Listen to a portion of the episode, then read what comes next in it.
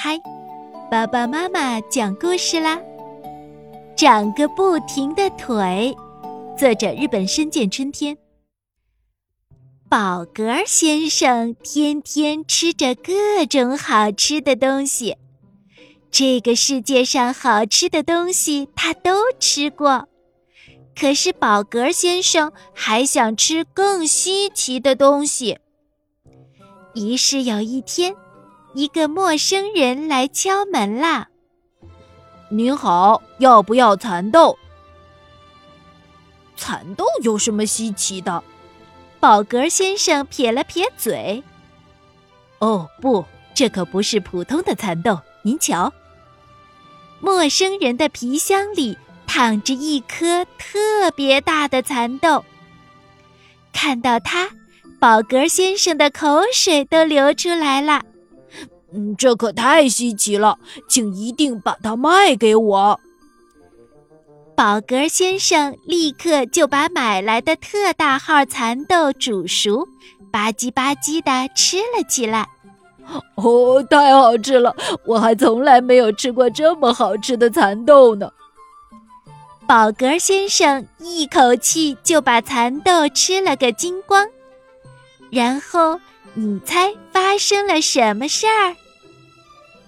宝格先生的左腿忽然变长了，嗖的伸了出去。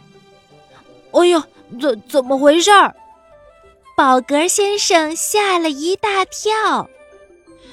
这条腿冲出房子，嗖嗖嗖，不停的向前伸去，穿过树林。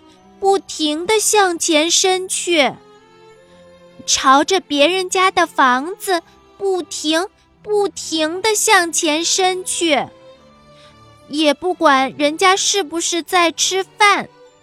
穿过大桥，不停不停地向前伸去，最后伸到了城里，可他还是不停的、不停地向前伸呀伸。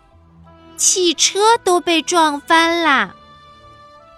这可让城里的人们伤透了脑筋。来，用绳索捆住它，让它停下来。来，大家一起拉。可是不管怎么拉，它就是停不下来。人们只好冲到了市长那里。市长，快想想办法对付那条腿吧！我们都没法出门了。可是市长也不知道该怎么办才好。嘿呦嘿呦，使劲儿拉呀，使劲儿拉呀！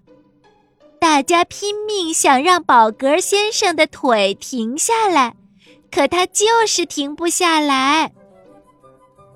这时候。